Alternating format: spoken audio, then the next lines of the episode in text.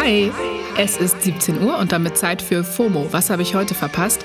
Heute ist Mittwoch, der 2. Februar 2022. Mein Name ist Jasmin Polat und ich habe am Montag von PCR-Masken gesprochen. Die gibt's natürlich nicht. Danke, Armin, für deine nette Mail mit dem Hinweis an uns. Ich meinte natürlich die NFT-Masken. Nein, FFP2, FFP2. Das mit dem PCR-Test als Maske war bestimmt Wunschdenken von mir. Heute geht es um Bradys Rücktritt, MeToo in Holland und warum Bahnfenster uns bald mobiler machen.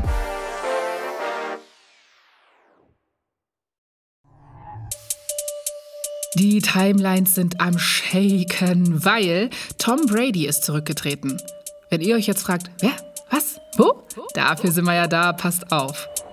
Tom Brady ist der Football-Superstar in den USA und hat gestern auf seinen Socials seine Entscheidung verkündet. Brady ist 44 Jahre alt, das sind im Profisport circa 100 Menschenjahre, daher haben schon einige länger seinen Rücktritt erwartet. Jetzt ist es soweit, die gesamte Timeline hatte Gefühle dazu. In den Kommentaren zu seinem Post waren neben Sportgrößen auch seine Frau, das Topmodel Giselle Bündchen und zum Beispiel die Musiker The Weeknd, Travis Scott, Justin Bieber und die Schauspielerin Gwyneth Paltrow. Die hat geschrieben, dass sie ein paar Tränchen verdrückt hat. Also, ihr seht, sehr viele Emotionen. Ich habe mir gedacht, ich frage mal einen der größten Sportenthusiasten aus dem Büro, Davide Bottot. Was hat es damit auf sich? Warum rasten gerade alle aus?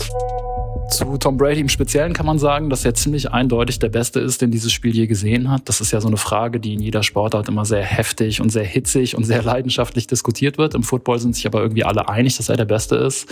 Äh, er hält eigentlich in jeder für seine Position relevanten Kategorie den Rekord, unter anderem und im Besonderen eben für die meisten Siege beim Super Bowl. Das ist das Finale der National Football League. Er hat das siebenmal gewonnen. Das ist keinem anderen gelungen.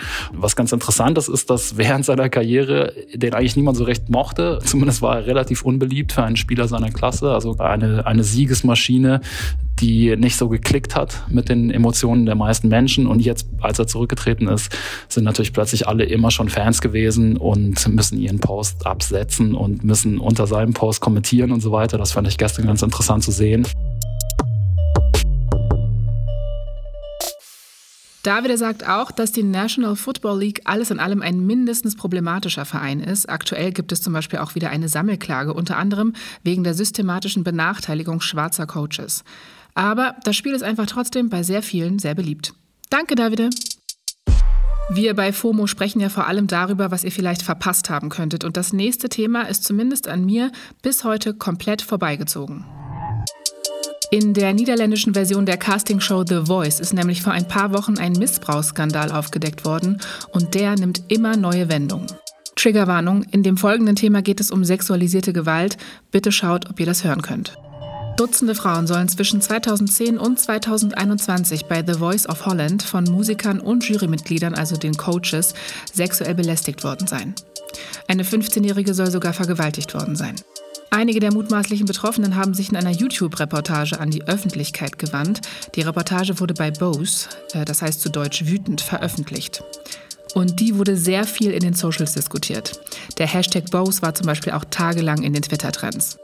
Wir verlinken euch die auch nochmal in den Show Notes, da sind englische Untertitel dabei. Vor allem der Leader der Showband, Jeroen Rietberre, wird darin beschuldigt. Er soll mindestens 19 Frauen bedrängt haben. Mittlerweile hat er zugegeben, Dickpics und andere bedrängende WhatsApp-Nachrichten verschickt zu haben und ist von seiner Position zurückgetreten. Die Sendung an sich hat RTL Nederland schon vor zwei Wochen vorerst abgesetzt und auch viele Werbeverträge wurden gekündigt.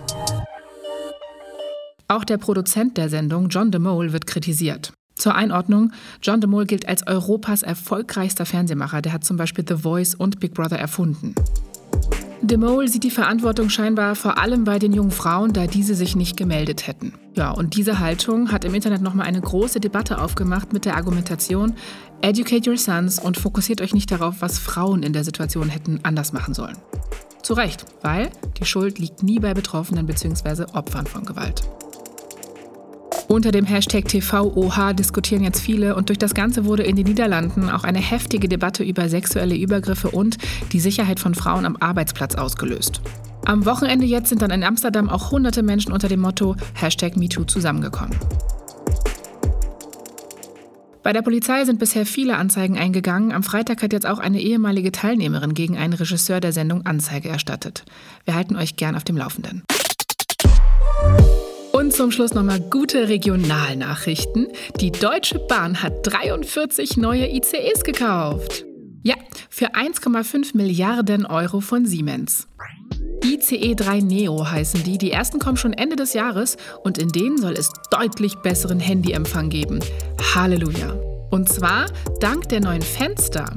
Die Fensterscheiben des ICE sind nämlich normalerweise mit einer dünnen Metallschicht überzogen, die Wärme isoliert, dabei aber unter anderem Mobilfunkwellen blockiert. Bei den Fenstern des ICE 3 Neo wird in diese Metallschicht ein Raster gelasert, damit die Mobilfunkwellen auch ins Wageninnere gelangen. Hightech. Willkommen in der Zukunft. Das zusammen mit der neuen Hafermilch im Bistro sind für mich schon jetzt die Good News des Jahres. Schiebt mich komplett an. Das war's für heute mit FOMO. Wir hören uns morgen wieder hier auf Spotify. Ab sofort erreicht ihr uns unter fomo.spotify.com und wie ihr gehört habt, lesen wir euch auch. Also schreibt uns gern. FOMO ist eine Produktion von Spotify Studios in Zusammenarbeit mit ACB Stories. Tschaußen!